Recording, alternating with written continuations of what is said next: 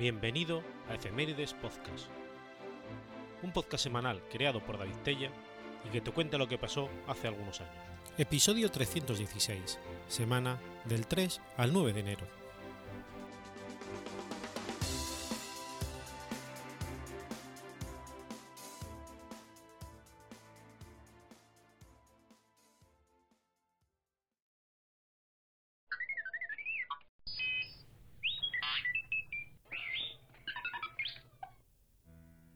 3 de enero de 1782.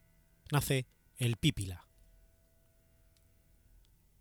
Juan José de los Reyes Martínez Amaro, más conocido como el Pípila, fue barretero en la mina del Mellado e insurgente en la independencia de México. Era hijo de Pedro Martínez y María Rufina Amaro.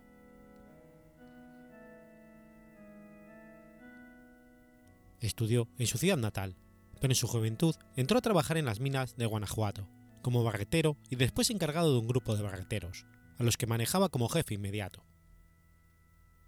Fue, según la leyenda, compadre del intendente Riaño de la Alhóndiga de Granaditas.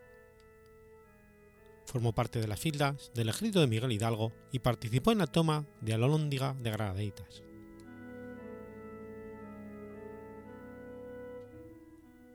Durante su etapa adulta ya trabajando en las minas de Guanajuato, Pedro García, que conoció en Guanajuato al Pipila, lo calificaba como un hombre fuerte, valiente, poseído de una enfermedad silicosa común en las minas como cascado, que sabía leer y escribir, de tipo mestizo, con mucho de indígena otomí y chinchimeca, de color de piel de clara, pelo lacio y rubio, ojos rasgados y complexión musculosa. José de los Reyes apoyaba la causa independiente, pues en esos tiempos eran rudamente castigados por oponerse al rey Carlos IV. Juan José de los Reyes Martínez Amaro decidió unirse a las filas insurgentes, donde conoció a Miguel Hidalgo, con quien participó en la toma de Alhóndiga de Granaditas, edificación en la que se almacenaban granos para el tiempo de escasez. Todos los embates insurgentes contra Alhóndiga resultaron inútiles, hasta que Hidalgo y los jefes insurgentes opinaron que solo podría tomarse la lóndiga si se quemaba su puerta principal, por lo cual podrían pasar los asaltantes. Juan José de los Reyes Martínez arengaba a algunos soldados, y según se cuenta, Hidalgo lo llamó y le habló de la necesidad de quemar la puerta. El pípila dijo que él lo haría. Se cubrió la espalda con una roca y tomando una antorcha encendida de las que usaban los mineros en los túneles y un puñado de varas de, acote, se dirigió a las puertas entre una lluvia de balas. Le prendió fuego y esperó casi siete minutos para que la puerta cediera. Así pudo tomarse la lóndiga. La guarnición realista y los refugiados españoles en ella fueron masacrados y asesinaron incluso a mujeres y niños, excepto al intendente Riaño, que había caído en el combate pese a que intentó, con bandera blanca, rendir la posición pero no fue respetada esta acción y murió en dicho acto como consecuencia de los disparos de los insurgentes. Tras la toma de la Lóndiga, continuó en su lucha por la independencia de México, combatiendo al lado de los insurgentes. Se dice que murió el 25 de julio de 1863 en la ciudad de San Miguel de Allende, Guanajuato.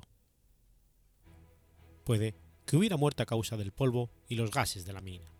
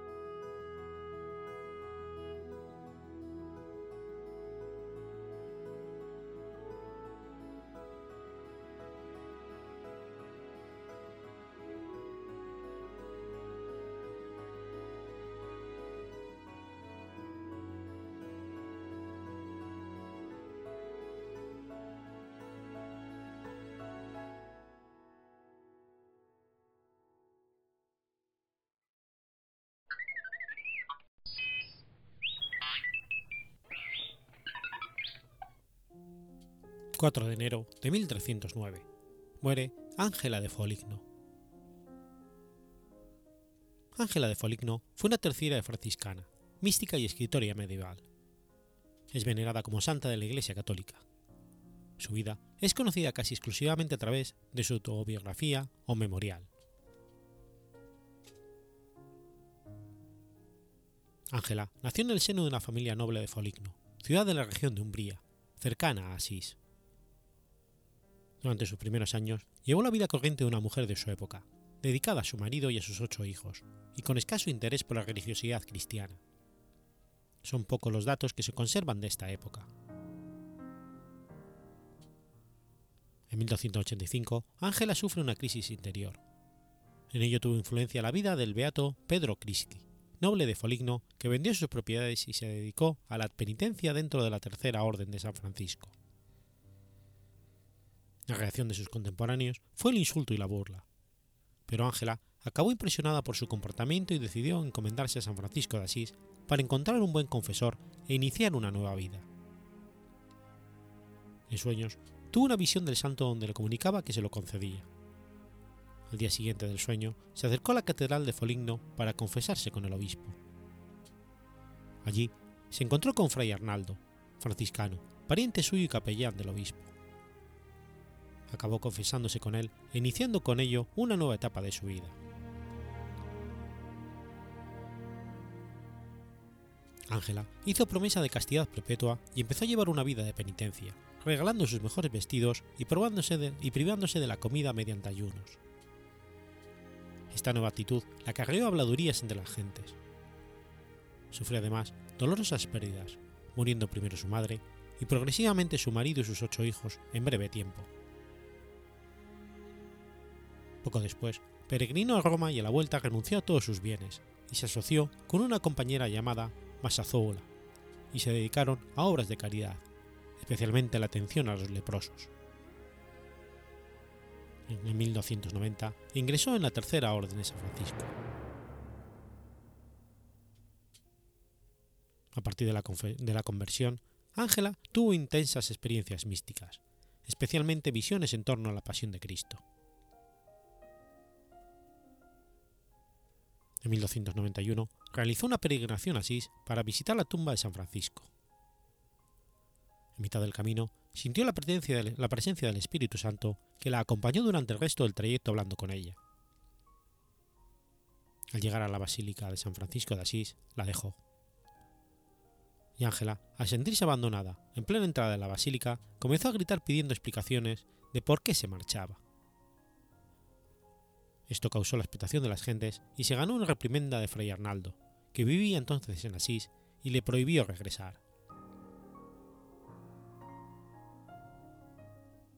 Al año siguiente, Fray Arnaldo fue trasladado nuevamente a Foligno.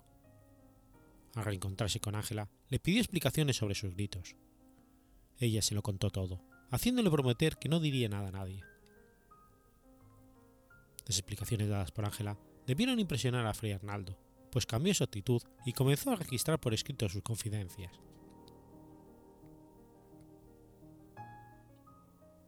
Son pocos los datos que se conservan de la vida de Ángela desde 1296 hasta su muerte.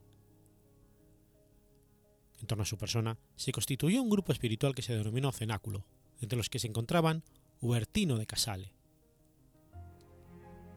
Desarrolló una fuerte actividad episcopal en la que respondía a cuestiones teológicas y a problemas de dirección espiritual. Esta actividad le valió el título honorífico de maestra de teólogos.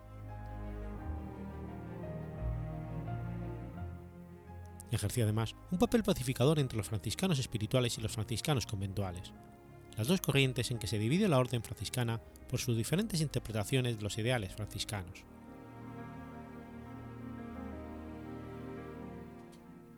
Ángela no escribió nada realmente. Como muchas otras escritoras de la Edad Media, se limitó a dictar y luego a dar el visto bueno sobre lo escrito. El memorial fue redactado por Fray Arnaldo recogiendo las explicaciones de Ángela. Está escrito en latín, aunque también hay algunas palabras en umbro, cuando Fray Arnaldo no era capaz de traducirlas al latín. Consta de 30 pasos, aunque la redacción original solo se encuentran 26, ya que Fray Arnaldo fue incapaz de distinguirlos, y a partir del vigésimo los denominó pasos suplementarios. Tiene carácter de revelación o diario místico, centrado en las experiencias espirituales y por tanto con lagunas de los hechos cotidianos. Las instrucciones son un complemento al memorial. El conjunto de escritos que lo componen es muy variado y no está ordenado. Hay cartas, relatos autobiográficos, exhortaciones, conversaciones y discursos. Los dos escritos de Ángela son oraciones espontáneas, confesiones y no tratados ascético-místicos. No siguen ningún programa, sino que reflejan sus vivencias personales. La espiritualidad de fondo es de corte franciscano, cristocéntrica, especialmente en torno a la pasión.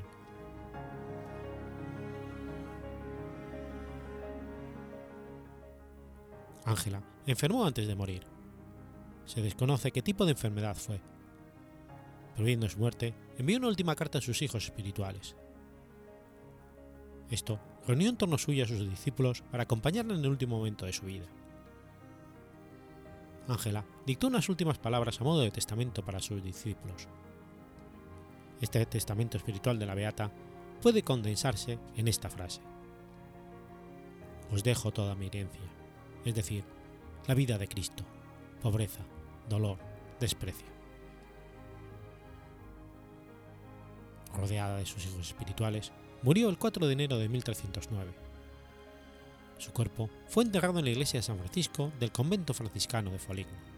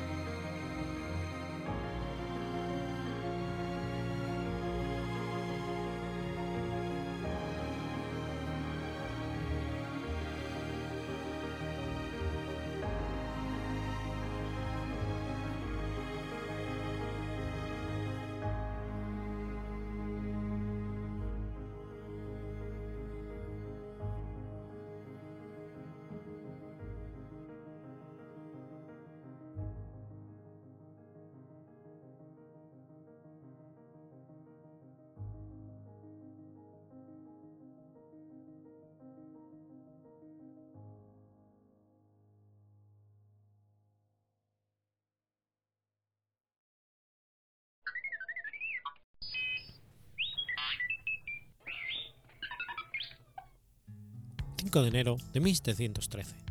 Nace Jorge Juan. Jorge Juan y Santa Cilia fue un humanista, ingeniero naval y científico español. Midió la longitud del meridiano terrestre durante la misión geodésica francesa, demostrando que la Tierra está achatada en los polos. Reformó el modelo naval español. Hijo de Bernardo Juan y Canicia, y de Violante Santa Cilia, nació el 5 de enero de 1713 entre las 2 y las 3 de la tarde.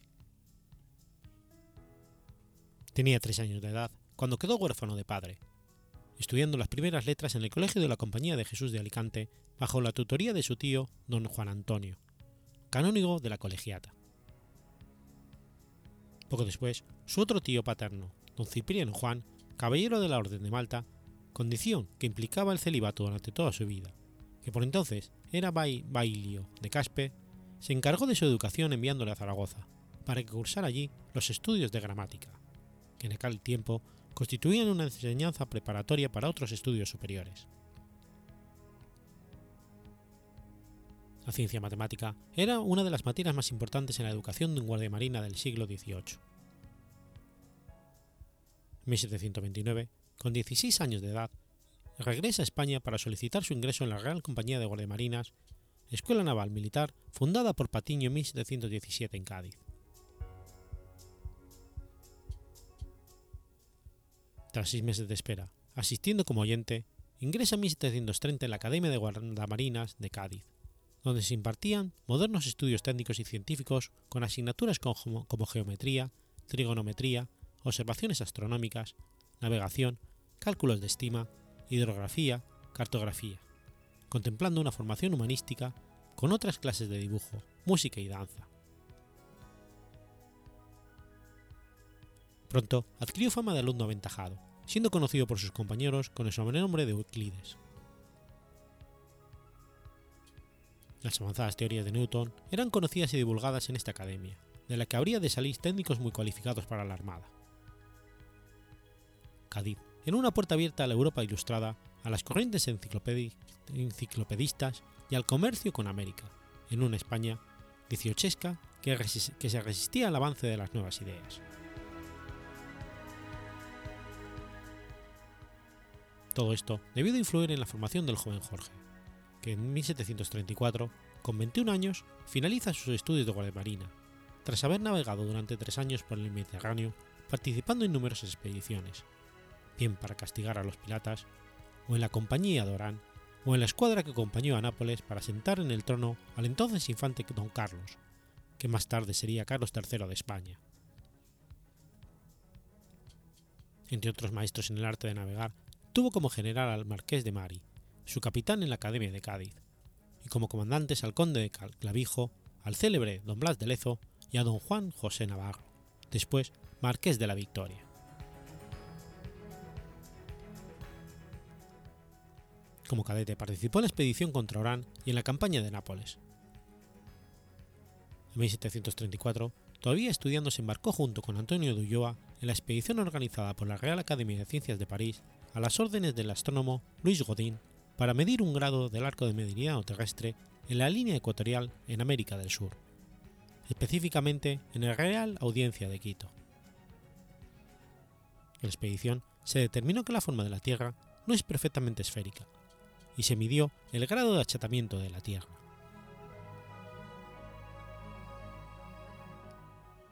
Jorge Juan permaneció 19 años en América estudiando la organización de aquellos territorios por encargo de la corona. A su regreso, Fernando VI lo ascendió a capitán de navío. Consciente de que la Armada Española comenzaba a estar anticuada, en 1748 el Marqués de la Ensenada le encarga viajar a Inglaterra como espía para conocer las nuevas técnicas navales inglesas.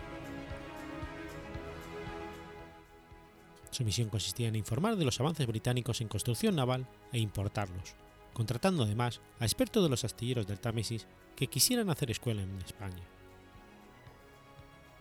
Adoptó la falsa identidad de Mr. Josus. En menos de una semana, logró que el inexperto embajador no había conseguido en años. Incluso conoció al almirante George Hanson y al primer ministro John Russell, cuarto duque de Bedford, y compartió mesa con ellos. Este último ordenará poco después a la policía darle caza por espía. Sus informes, por medio de cartas cifradas, convencieron aún más a la Senada de la necesidad de cambiar de política y centrar el esfuerzo en construir una flota poderosa y moderna. Jorge Juan intuyó, como él, que tarde o temprano se dirimiría contra la flota inglesa la supremacía de los mares, y sin un cambio en la armada, no habría América informó sobre la construcción naval que se demostró ser más anticuada que la de Antonio Gaztañeta usada en España, y la división moderna del trabajo cualificado copió piezas a pieza los diseños de los barcos y las investigaciones sobre el acre y las primeras aplicaciones de máquinas de vapor para limpiar puertos entre otros usos preindustriales. En España, el gasto en madera era enorme contra el eficiente sistema inglés, y la calidad y resistencia de sus jarcias, velas y otros componentes. Jorge Juan incluso realizó sus propias mejoras al sistema. Pero la policía inglesa empezó a recibir informes y alguno de sus contactos allí fue detenido por el propio ministro Bedford. Antes de escapar, aún tuvo que vivir mil peripecias y planificar el viaje de decenas de importantes ingenieros navales y obreros cualificados a España, con sus familias, para trabajar para la corona convenciéndoles de que aquello no pondría en peligro la industria naval británica. Y en junio de 1750 logró cruzar el canal de incógnito en un barco, el Santa Ana de Santoña, y llegó a París.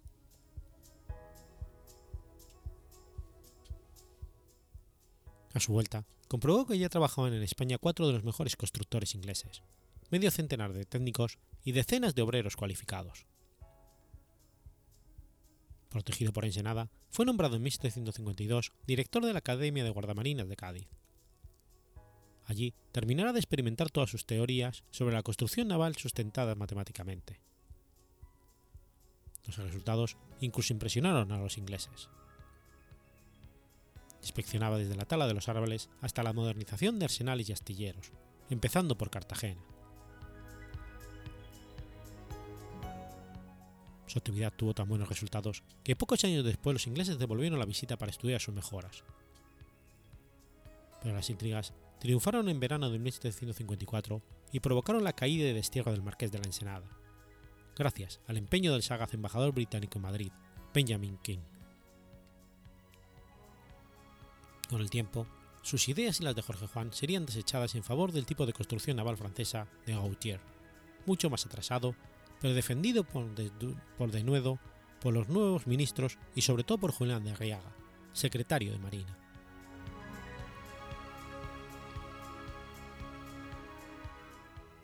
En 1757 funda por encargo del rey Carlos III el Real Observatorio de Madrid. En 1760 fue nombrado jefe de escuadra de la Armada Real. Su competencia y buen valer hicieron que en 1767 se le nombrara embajador extraordinario de Su Majestad en Marruecos y logró firmar un primer tratado de 19 artículos que no ignoraba ninguna de las ambiciones importantes de la corona. Allí también recabó información secreta y relevante para el monarca. El rey le honró con la dirección del Seminario de Nobles de Madrid de 1773. En los últimos años, elaboró un plan para la expedición que realizaría el cálculo del paralelaje del Sol, es decir, la medición exacta de su distancia a la Tierra. El mejor fenómeno astronómico que podría contribuir a la finalización del problema era el tránsito de Venus por el disco solar. Así, la expedición dirigida por Vicente Doz salió de Cádiz en 1769 y el 3 de junio midieron desde la costa californiana el fenómeno astronómico. Los resultados entre las diferentes mediciones fueron perfectos y pusieron fin al problema de la terminación exacta de la escala del sistema solar. De regreso a Madrid, fue nombrado para la dirección del Real Seminario de Nobles, su último puesto de servicio.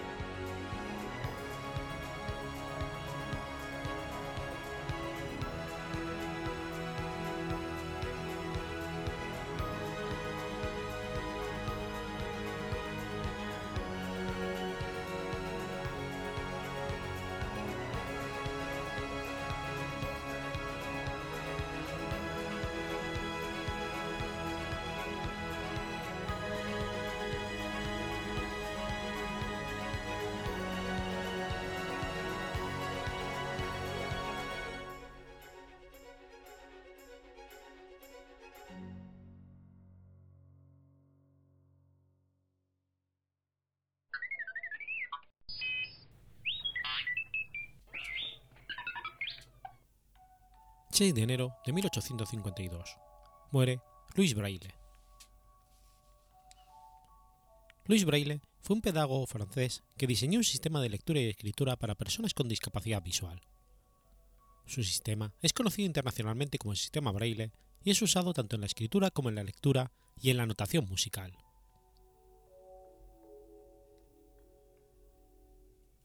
Pese a su prematura discapacidad, Luis Braille destacó en sus estudios y recibió una beca para el Instituto Nacional de las Jeunes Avenues.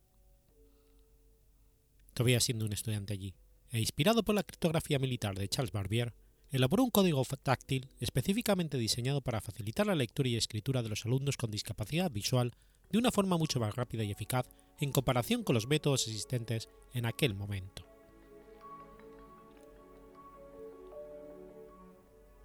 A finales del siglo XVIII, Francia vivió profundos cambios políticos, sociales y culturales.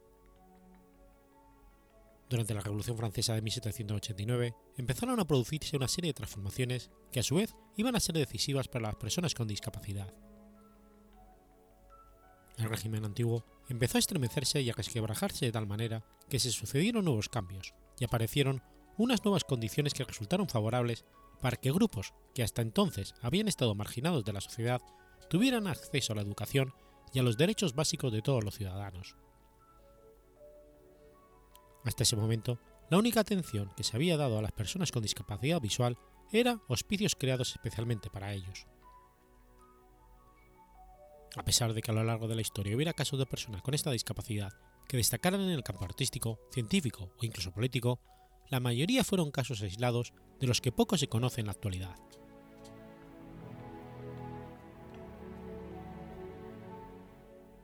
Braille nació en Combray, un pequeño pueblo situado a unos 40 kilómetros al este de París. Él y sus tres hermanos mayores vivían con su madre, Monique, y su padre, Simon René, en tres hectáreas de tierra y unos viñedos en el campo. La familia Braille fue una familia humilde, tradicionalmente dedicada a la talabartería. Luis fue el hijo menor de una familia formada por padres ya mayores y hermanos también mayores. Todo ello determinó un marco familiar muy especial, sobre todo al tratarse de un niño que perdió la vista a muy temprana edad. Es posible, pues, que ese carácter afable, cálido, persistente, atento y observador se debiera en gran parte a ese marco familiar que siempre estuvo tan presente en los primeros años de su infancia. A pesar de ser una familia, una familia, con poca formación cultural y escasos recursos, demostraron tener una gran tenacidad y destreza para que Luis se desarrollara tal y como lo hacían los otros niños de su edad. No deja de ser notable el hecho que, dadas las circunstancias, no tomara una actitud sobreprotectora ante su hijo debido a la discapacidad.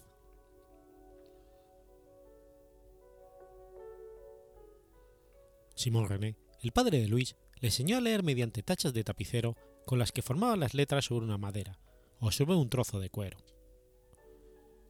Luis recorría esas marcas con sus dedos hasta aprender letras y palabras enteras. En 1818, los padres enviaron a su hijo a la escuela de la villa con la misma naturalidad que lo hicieron con sus otros tres hijos. A pesar que inicialmente su aprendizaje fuera mediante transmisión oral, el maestro de la escuela, Anton Becheret, se sorprendió al observar que Luis pudiera poseer una actitud tan predispuesta hacia el aprendizaje. En sus primeros años de estudio, logró una beca para ingresar en el Instituto Nacional para Jóvenes Ciegos de París, que le permitió emprender sus estudios, puesto que su familia no tenía recursos para hacerse cargo de los gastos.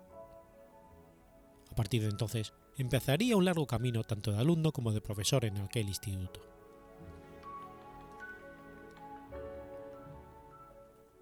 En el año 1812, Luis contaba con tan solo tres años, y mientras jugaba en el taller de su padre, tratando de imitarle, cogió un tranchete que éste utilizaba para el trabajo, y trató de cortar una correa con tan mala suerte que un pequeño accidente del cual no se tenía conocimiento exacto le hirió el ojo derecho.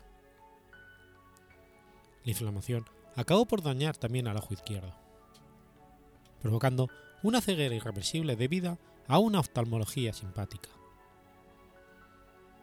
Si dicha inflamación no es tratada a tiempo, la reacción antiinmune que se provoca en el ojo dañado acaba afectando al contralateral pudiendo causar una ceguera irreversible en ambos ojos. Teniendo presente el contexto y también la situación económica, era prácticamente imposible que no acabara afectando ambos ojos, y por eso Luis quedó con esta discapacidad a los 5 años de edad. Hay que tener presente que cuando la ceguera se produce antes de los 5 o 6 años de edad, el niño no conserva prácticamente ninguna imagen visual clara, ni siquiera el recuerdo del rostro de sus familiares o el lugar en donde transcurrió su infancia.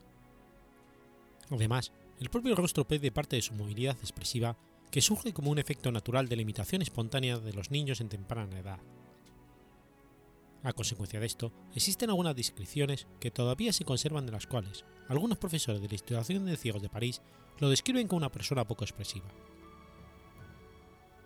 Evidentemente, bajo esta apariencia exterior debido a la precocidad de su ceguera, existía una persona con algunas grandes cualidades que poco a poco se irían descubriendo durante su estancia en el instituto.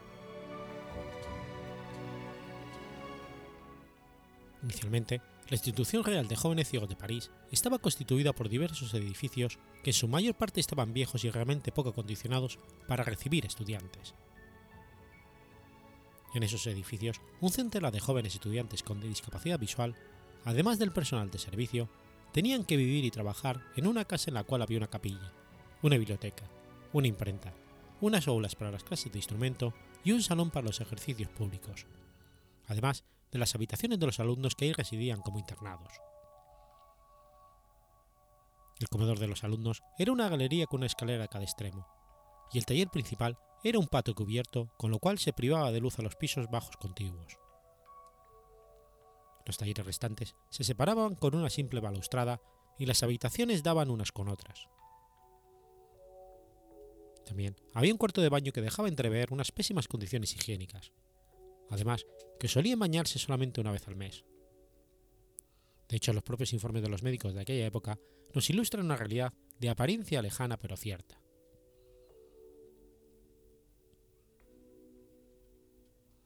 En una de las intervenciones de Pierre Henry, menciona uno de los informes realizados por un médico el 14 de mayo de 1838, y dice así: Ayer fue a visitar el establecimiento de jóvenes ciegos y puedo aseguraros que no hay menor exageración en la descripción de aquel lugar, ya que ciertamente no hay descripción que pueda daros idea de aquel local estrecho, infecto y tenebroso, de aquellos pasillos partidos en dos para hacer verdaderos cuchitriles, que allí llaman talleres o clases, de aquellas innumerables escaleras tortuosas y carcomidas, que lejos de estar preparadas para desgraciados que solo pueden guiarse por el tacto, parecen un reto lanzado a la ceguera de aquellos niños.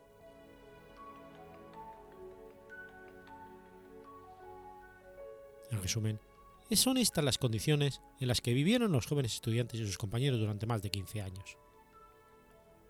La instalación de la escuela, sin embargo, se trasladó en el año 1843 a un nuevo edificio de París, y las condiciones mejoraron.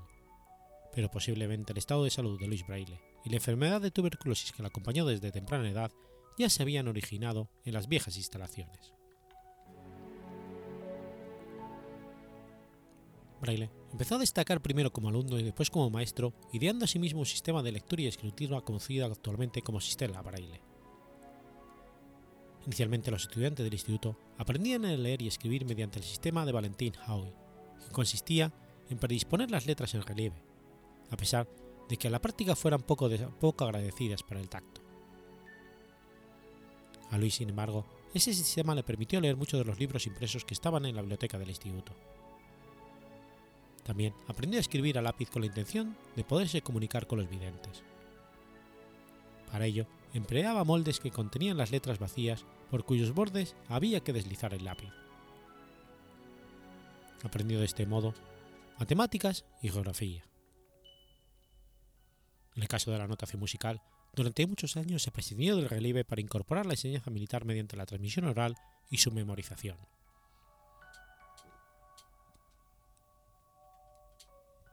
Desde su ingreso, demostró su capacidad para desarrollarse en distintas áreas como gramática, retórica, historia, geometría, álgebra y sobre todo música, tanto en teoría como en práctica. En el instituto enseñó más de una materia y realizó algunos manuales de historia y aritmética para sus alumnos.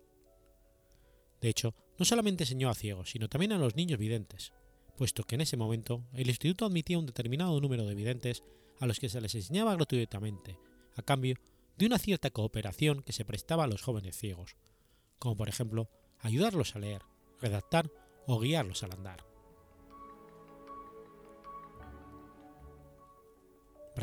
Poseía una gran capacidad reflexiva y metódica.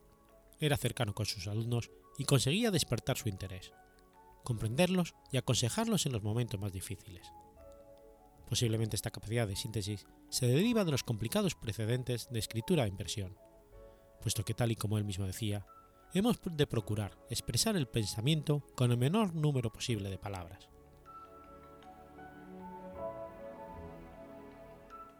A partir de 1835, y debido a los primeros síntomas de tuberculosis, se fue retirando progresivamente de sus enseñanzas hasta quedar encargado únicamente de las clases de música. De hecho, la profesión mencionada que aparece en su testamento es la de profesor de música. En el año 1840 recibió clases de los mejores maestros, Van der Bach en el piano, Benazet para el violonchelo y mangués para el órgano. Fue organista durante muchos años en la iglesia San Nicolás de los Campos de París. Luis Braille murió a la edad de 43 años de tuberculosis, enfermedad que la había acompañado durante mucho tiempo y que probablemente se iniciara debido a las pésimas condiciones higiénicas existentes en el primer instituto de jóvenes ciegos. El funeral se celebró en la capilla del Instituto Nacional y su cuerpo fue trasladado a su pueblo natal para ser enterrado en el pequeño cementerio de Coupray, al lado de su padre y su hermana, que habían muerto años antes. Su ataúd se depositó allí el 10 de enero de 1852. Cien años más tarde, sus restos fueron trasladados al Panteón de París. Solo sus manos permanecieron integrados en Coupray como un símbolo del sistema de lectura táctil que él inventó.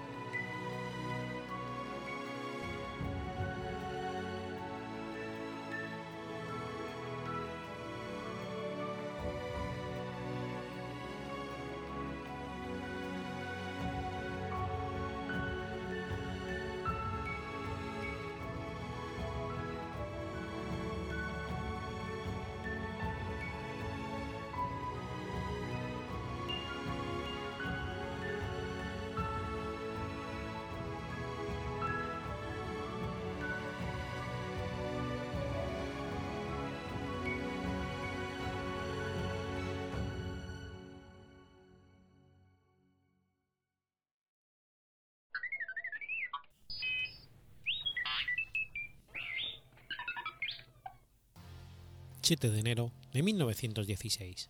Nace Elena Ceausescu. Elena Petrescu, más conocida como Elena Ceausescu, fue una política comunista rumana, vicepresidenta, ministra, primera dama y esposa del entonces presidente Nicolae Ceausescu.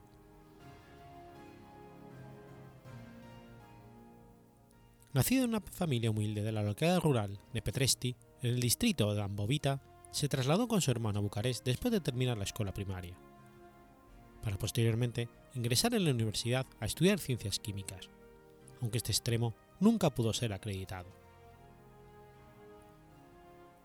Consiguió en la misma ciudad el trabajo de técnico de laboratorio y posteriormente trabajó en una fábrica textil.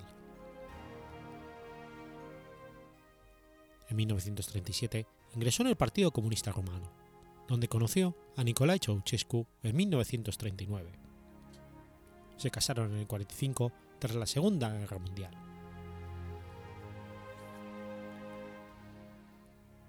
En 1945 llegaría al poder el Partido Comunista Romano, y dos años más tarde, Rumanía se convirtió oficialmente en un Estado socialista.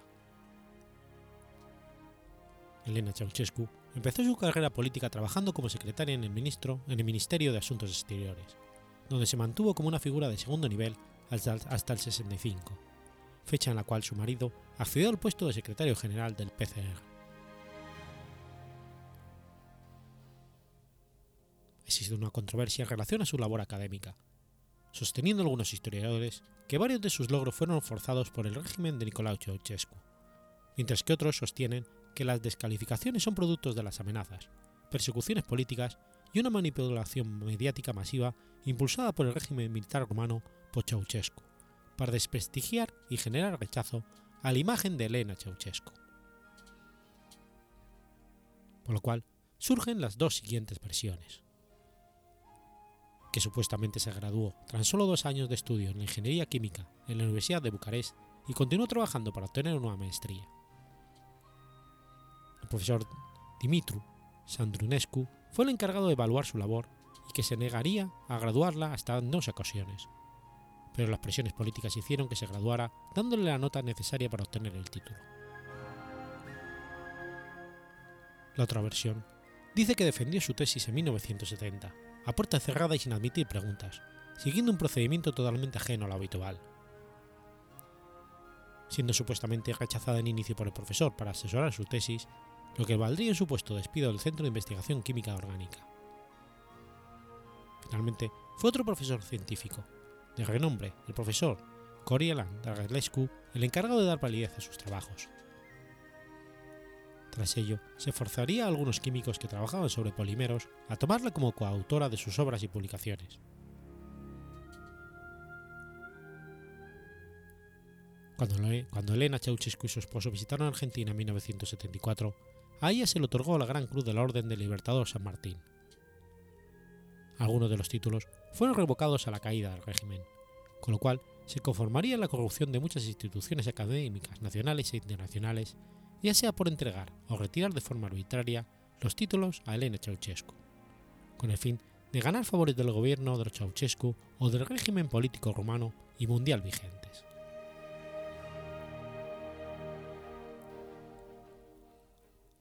La enciclopedia romana de la época le dedicaba una media página para listar todos sus títulos y premios.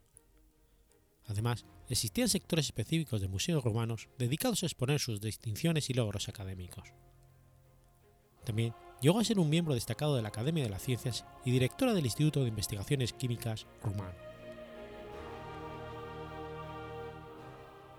En 1980 pasó a ocupar el cargo de vicepresidenta ministra de Rumanía cargo que ocuparía hasta su ejecución nueve años más tarde. Tras la Revolución Romana de 1989, el 25 de diciembre, Elena y su esposo fueron condenados, de manera improvisada a muerte, por un tribunal militar creado ad hoc, y tras un juicio sumario se les condenó de facto por los siguientes cargos: genocidio, daño a la economía nacional, enriquecimiento injustificable y uso de las Fuerzas Armadas en acciones en contra de civiles fueron sentenciados a muerte por fusilamiento y ejecutados en un cuartel militar en Targoviste, al sur del país.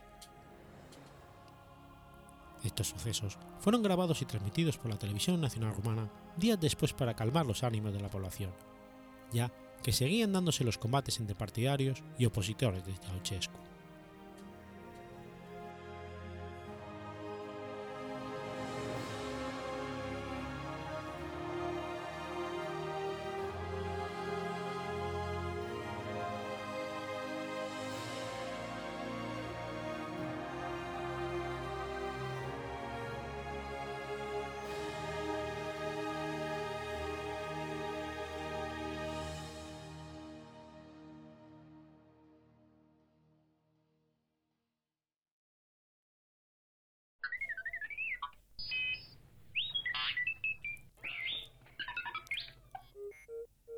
8 de enero de 1889. Se patenta la máquina tabuladora calculadora. La máquina tabuladora es una de las primeras máquinas de aplicación en informática. En 1890, Hermann Hollerith había desarrollado un sistema de tarjetas perforadas eléctricas y basado en la lógica de Boole, aplicándolo a una máquina tabuladora de su invención. La máquina de Hollerith se usó para tabular el censo de aquel año en los Estados Unidos, durante el proceso total de no más de dos años y medio. La máquina tenía un lector de tarjetas, un contador, un clasificador y un tabulador creado por él mismo. Así, en 1896, Hollerith crea el Tabulating Machine Company, con la que pretendía comercializar su máquina. La fusión de estas empresas con otras tres dio lugar en 1924 a la International Business Machine Corporation, IBM.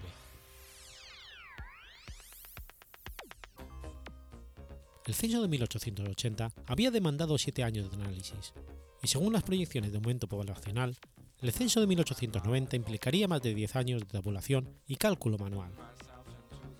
Así, Hollerith comenzó a trabajar en el diseño de una máquina tabuladora o censadora que permitiría reducir el tiempo de análisis de datos, buscando mecanizar la tabulación manual. Hollerith observó que la mayor parte de las preguntas contenidas en los censos se podían contestar con opciones binarias, sí o no. Entonces, ideó una tarjeta perforada, una cartulina compuesta por 80 columnas con dos posiciones, con la cual se contestaba a este tipo de preguntas. Esta noción de programación binaria había sido usado ya en 1801 por el inventor francés Joseph-Marie Jacquard, que había logrado automatizar un telar, conocido como el telar de Jacquard, mediante el uso de tarjetas perforadas que aplicaban el concepto de código binario publicado en 1623 por el filósofo Francis Bacon en su De Argumentis Sectionatum. También había hecho lo suyo el científico e inventor británico Charles Babbage, que diseñó entre el 1833 y el 42 una máquina analítica que nunca terminó de construir para ejecutar programas de tabulación, aplicando la misma lógica de código binario utilizada por Jacquard. Babbage es considerado por muchos como el verdadero padre de la computación, antes que Hollerith, aunque su invento nunca se materializó. Es de notar que a pesar de que su máquina analítica nunca vio la luz, la matemática Ada Lovelace, hija de Lord Byron, se interesó sobremanera en la máquina de Babbage y escribió varios programas para su funcionamiento teórico, lo que lo convierte a Ada Lovelace en la primera programadora de computadoras de la historia. En 1890, el gobierno estadounidense eligió la máquina tabuladora de Hollerith para elaborar el censo. Con este método, el resultado del recuento y análisis censal de los 62.622.250 habitantes estuvo listo en solo seis semanas.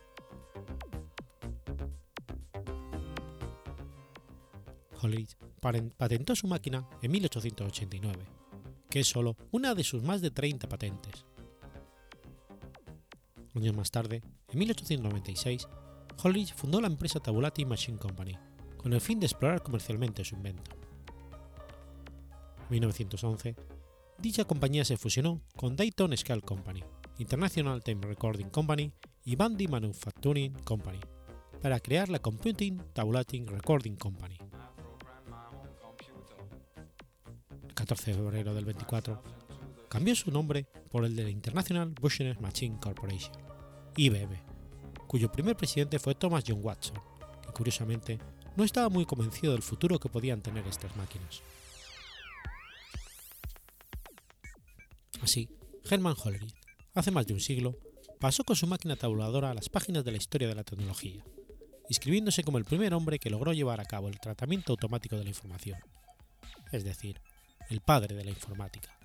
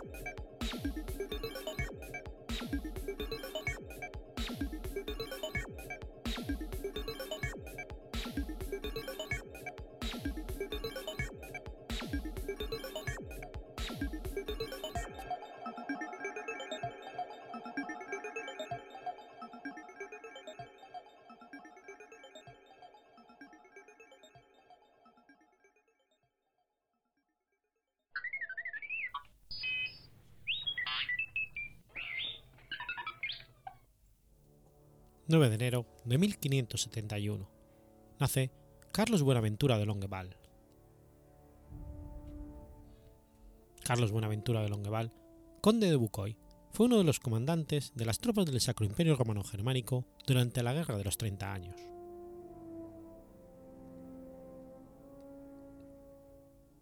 Nació en Agras, hijo de Maximiliano de Longueval, barón de Vaux y desde 1580 conde de Bucoy, su madre era Margarita de Lille.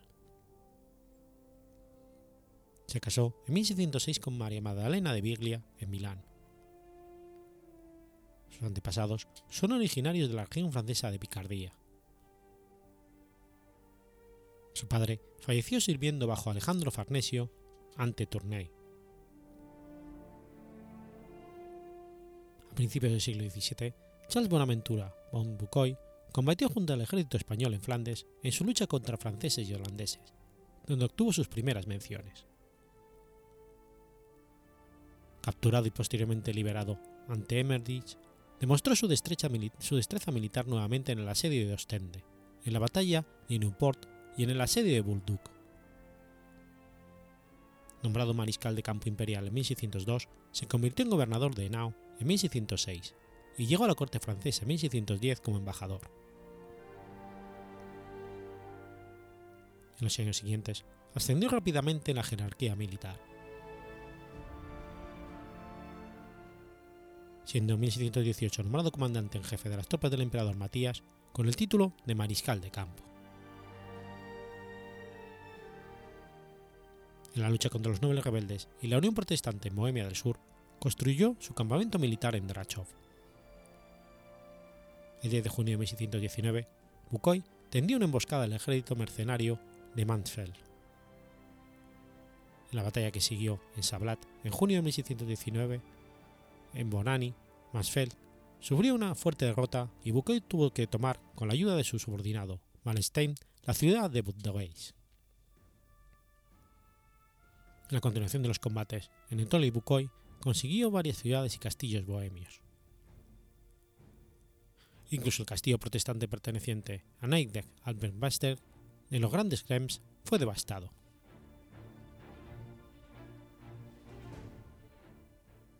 Tras la noticia de invasión de Hungría por parte de Gabor Bedler en septiembre de 1619, Bukoy empujó a 16.000 hombres al Danubio y desafió con éxito al enemigo que cruzaba el río. Posteriormente las tropas de Bukoy impidieron el asedio por Bettel Gabor en Viena.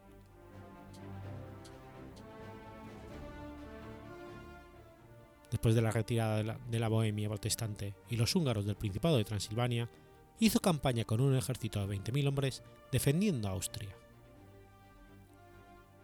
El 8 de septiembre de 1620, su cuerpo unió fuerzas en Krems bajo el ejército de la Liga bajo Tuili. Esta fuerza superior derrotó al ejército protestante el 8 de noviembre de 1620 en la batalla de la Montaña Blanca. Entonces Bukoy conquistó el castillo de Kalmstein para Fernando II y obligó a Moravia a rendir homenaje al emperador. En febrero de 1621, Bukoy marchó nuevamente contra Gabor Belder. Tomando Bratislava, comenzó en junio de 1621 el asedio de Neuhausen. Allí murió el 10 de julio de 1621 y fue enterrado el 28 de agosto en la iglesia de Rosberg el mando supremo de sus tropas, pasó a Rudolf von Tiefenbach. Charles Bukoy nunca se había aventurado a una batalla cuando el resultado parecía incierto, y es considerado un, un campeón de la guerra defensiva.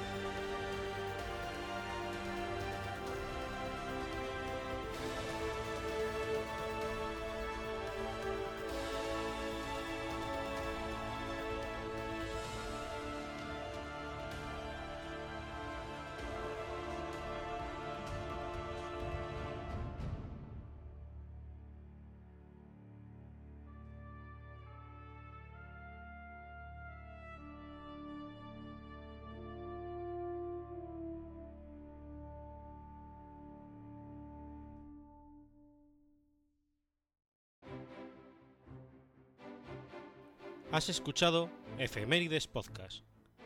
Si quieres ponerte en contacto conmigo, puedes hacerlo por Twitter a la cuenta arroba efemeridespod o mi cuenta personal, arroba telladavid, o por correo electrónico a la dirección efemeridespod.gmail.com. También puedes visitar la página web efemeridespodcast.es. Y recuerda que puedes suscribirte por iTunes y por iBox, y tienes un episodio nuevo cada lunes.